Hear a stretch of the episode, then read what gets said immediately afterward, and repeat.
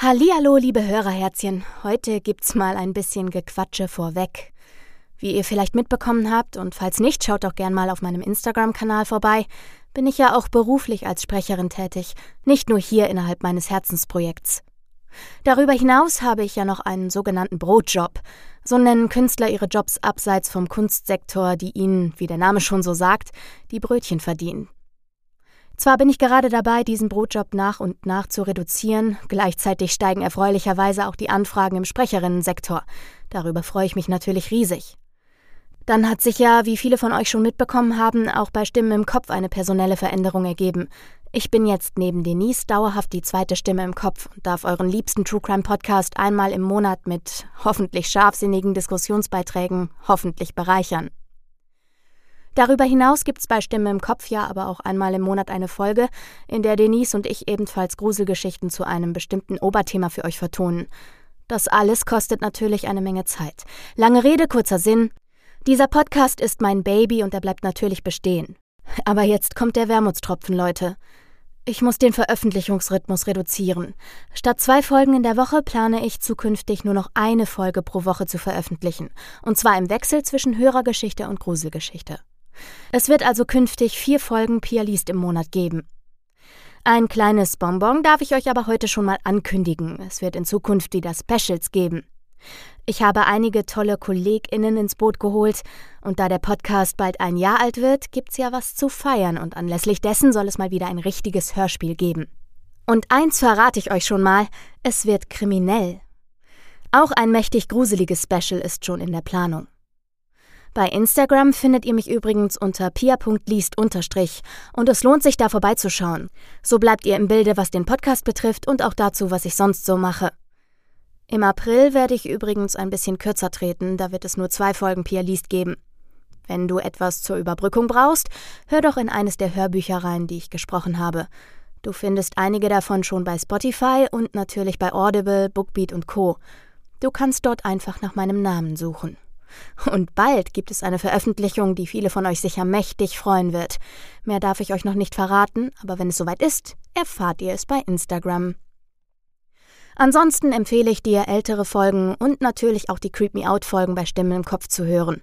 Auch dort gibt's wie gesagt Gruselgeschichten auf die Ohren. Ein heißer Dank geht noch an Christine, die mich mit einem Obolus via PayPal an danke@pia-liest.de überrascht hat. Und natürlich auch Danke an jeden von euch Hörerherzchen.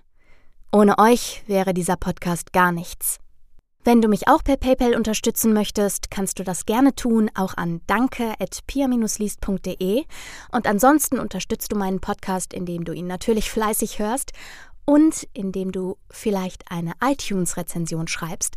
Das bringt meinen Podcast in den Rankings nach vorne. Und du würdest mir natürlich auch dadurch sehr helfen.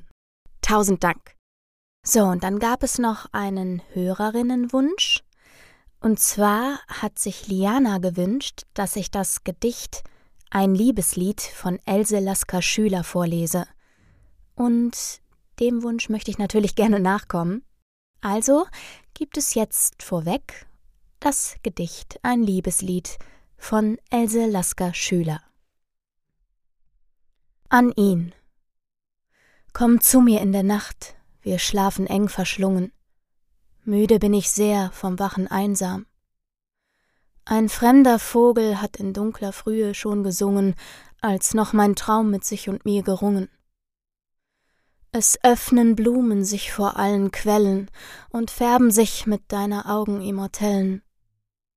Komm zu mir in der Nacht auf sieben Sternen schon, in Liebe eingehüllt, spät in mein Zelt.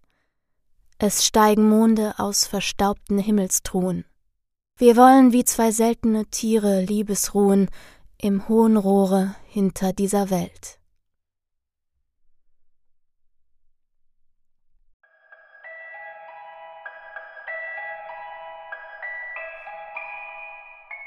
Dunkle Gänge Tagebuch 9.7.2014 15.30 Uhr bin nach zwölfstündiger Anreise im Hotel angekommen. Das Zimmer ist sauber, das Personal freundlich.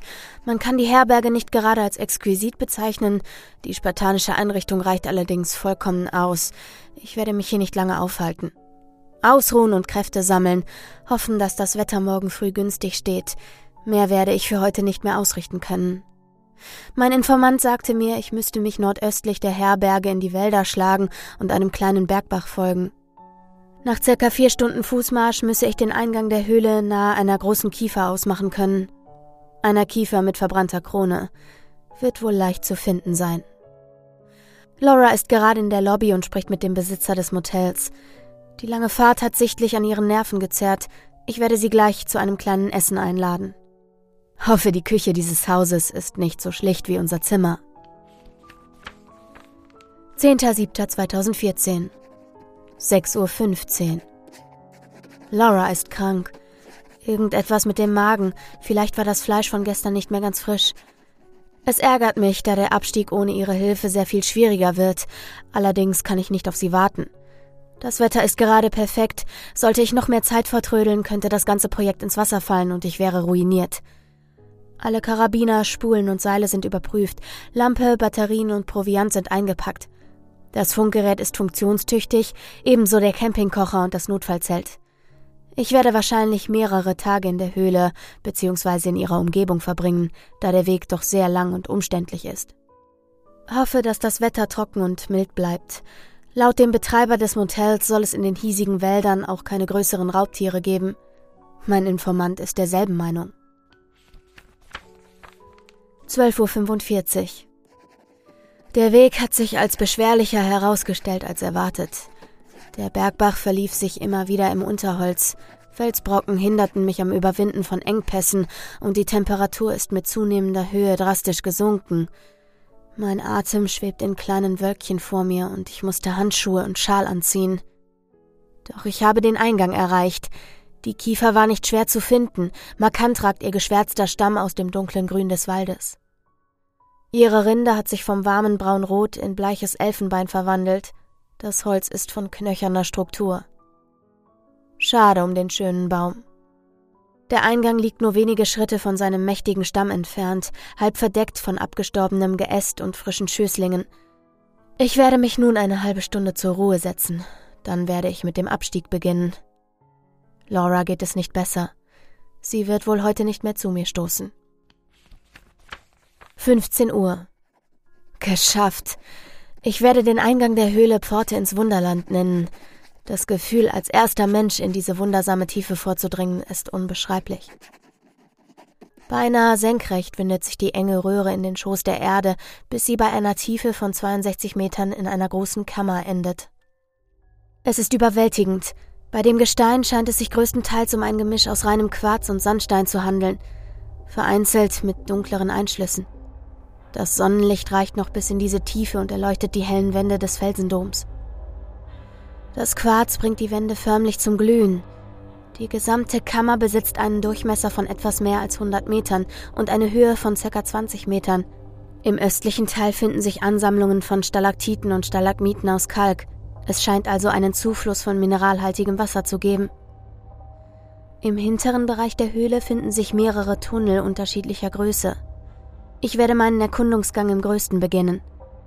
Ich habe das Stahlseil an einem Pflock mittig des Doms angebracht, werde mich also nicht verlaufen können. 11.07.2014 21.45 Uhr Ich habe die letzten zwei Tage mit der Erforschung der östlichen Tunnel zugebracht, Gesteins- und Wasserproben genommen. Das Gestein, hauptsächlich Silikat, Sandstein, versetzt mit einzelnen Schieferadern, weist keine Anomalien auf. Das Wasser ist sauber und trinkbar. Ich kann also beruhigt meinen Vorrat aufstocken. Ich habe vor zwei Stunden mit Laura gesprochen, sie ist immer noch unpässlich. Ich habe ihr einige Fotos aus der Höhle per Handy gesendet, allerdings hat sie das nicht sonderlich aufgeheitert. Sie will schnellstmöglich nachkommen. Ich werde nun schlafen und mir morgen die Tunnel im Westen vornehmen. 12.07.2014 22.05 Uhr. Ich habe eine interessante Entdeckung gemacht. Die westlichen Gänge unterscheiden sich schwerwiegend von denen im Osten. Sie reichen tiefer, sind enger und schwieriger zu passieren. Das Licht reicht dort nicht weit, weshalb ich bereits nach wenigen Schritten meine Kopflampe einschalten musste. Das Gestein der Wände reicht von einer dunklen, bräunlichen Färbung bis hin zu einem tiefen Schwarz.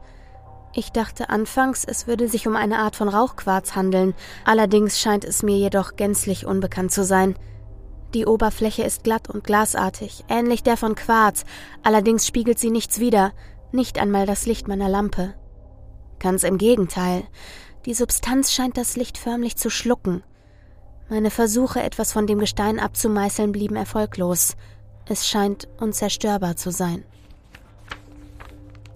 13.07.2014 19 Uhr Das ist großartig.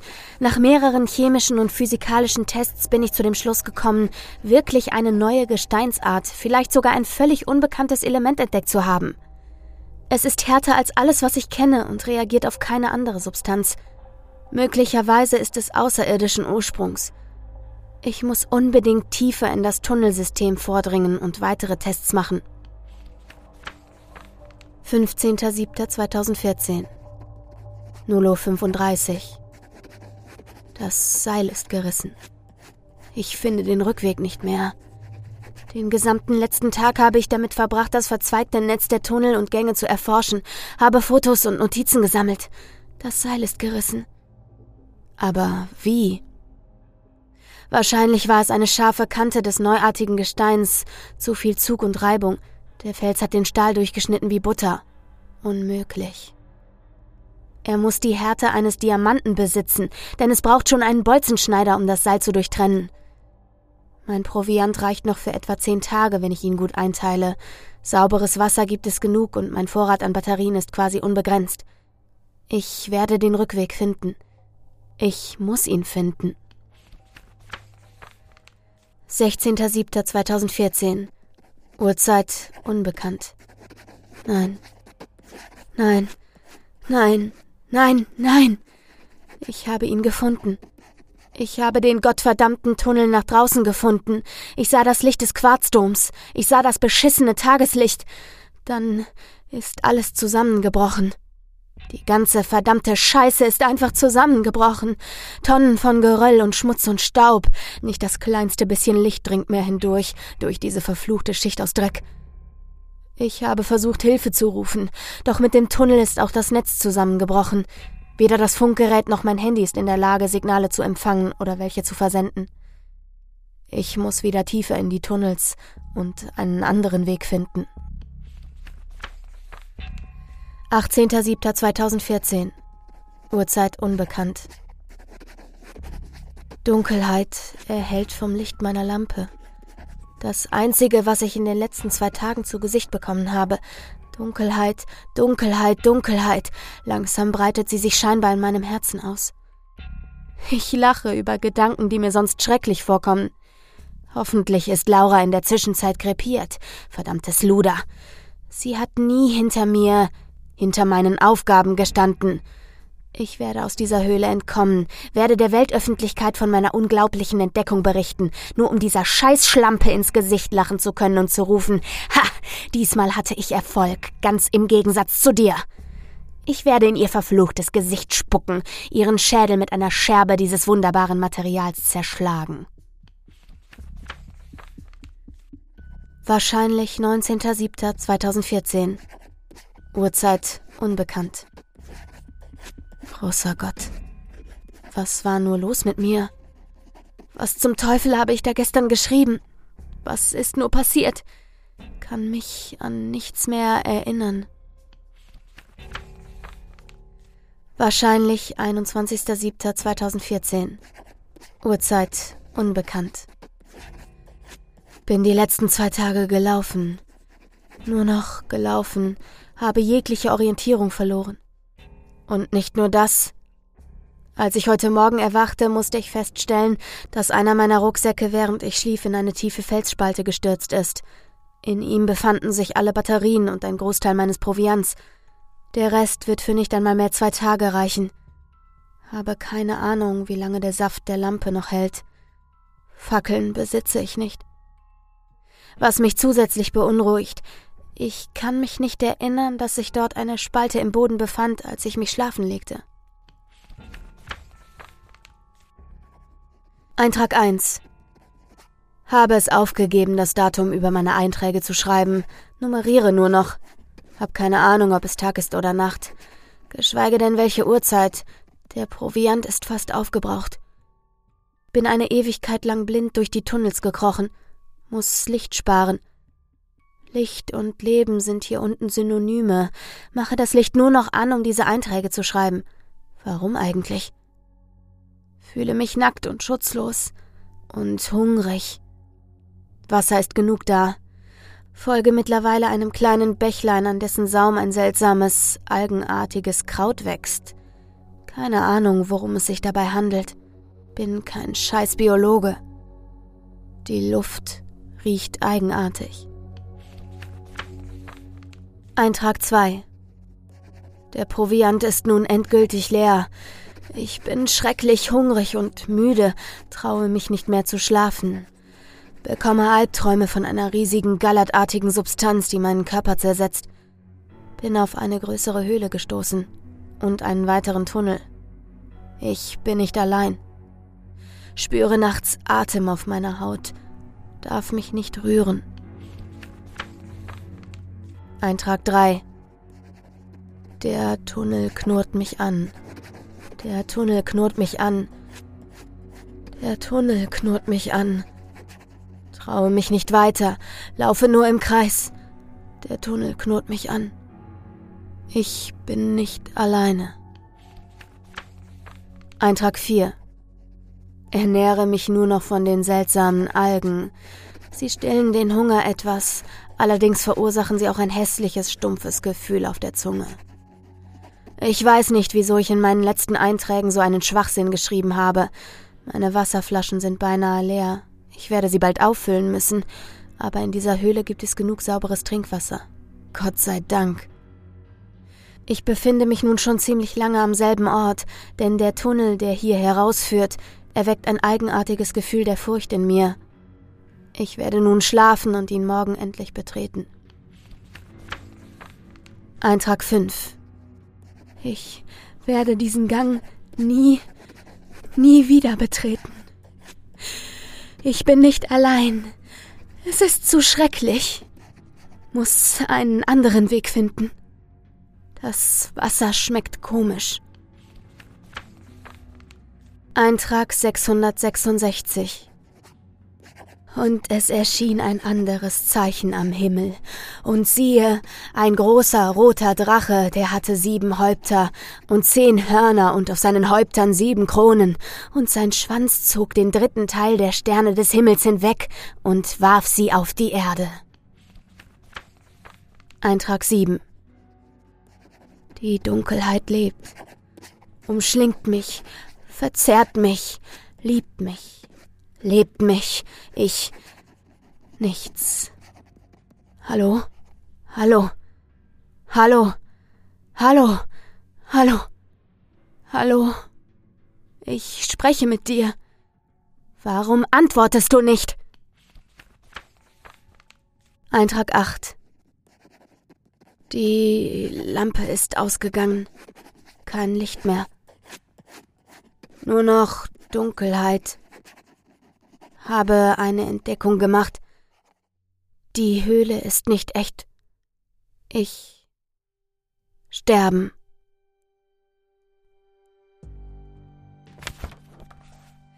Ich schlage das Tagebuch zu und starre auf das Bild, welches über den Monitor vor mir flimmert. Es ist mit einer Nachtsichtkamera aufgenommen und zeigt einen zusammengekrümmten Mann, der schwer atmend durch einen engen Tunnel kriecht. Im blassen grünlichen Licht der Kamera erkenne ich das zerkratzte, eingefallene Gesicht, die abgemagerten blutigen Hände und die schmutzigen Überreste von etwas, das vielleicht einmal ein Bergsteiger-Outfit gewesen ist. Das hagere Gesicht ist vor Wahnsinn und Angst verzerrt, Bartstoppeln überziehen das Kinn, die Augen starren blicklos in die Finsternis. Wie sich bei den Tests herausgestellt hat und wie man auch augenscheinlich erkennen kann, ist der körperliche Verfall bei ihm sehr viel schneller eingetreten als bei seinen Vorgängern. Er befindet sich nicht einmal einen Monat auf dem Versuchsgelände. Die Wirkstoffe im Wasser und in der Luft haben also Einfluss auf seinen Organismus genommen. Kurz regt sich so etwas wie Mitleid in mir, aber wirklich nur sehr kurz. In einem Geschäft wie diesem darf man sich kein Mitleid erlauben. Ich darf mir kein Mitleid erlauben, mit niemandem. Ich blicke erneut auf das zerknickte Büchlein auf meinem Schreibtisch, dann wieder zurück auf den Monitor. Der Kerl hat das Tagebuch vor etwa zwei Wochen verloren. Ein paar der Wissenschaftler, die ihn rund um die Uhr überwachen, haben es in einem der künstlichen Tunnel gefunden. Ich habe, was ich wollte. Wissen ist Macht, wie man so schön sagt. Nun ja, in meinem Fall sollte es eher Wissen ist Geld heißen. Und Geld ist Macht. Kommt also auf selbe raus. Ich schaue zu den übrigen Forschern, die wie Ameisen im Kontrollraum umherwuseln und verschaffe mir durch ein lautes Räuspern ihre Aufmerksamkeit. Meine Herren, sage ich und nippe an meinem Kaffee. Das Experiment war erfolgreich. Wir verfügen nun über die gewünschten Ergebnisse. Allgemeiner Jubel. Aber was ist mit dem Testobjekt? quäkt es aus einer Ecke im Hintergrund. Scheiß Praktikanten, denke ich genervt und rolle mit den Augen. Es wird ordnungsgemäß neutralisiert und entsorgt, so wie es das Gesetz vorschreibt, sage ich ruhig und betätige pflichtbewusst den Hebel, welcher das System noch in derselben Sekunde mit Giftgas durchflutet.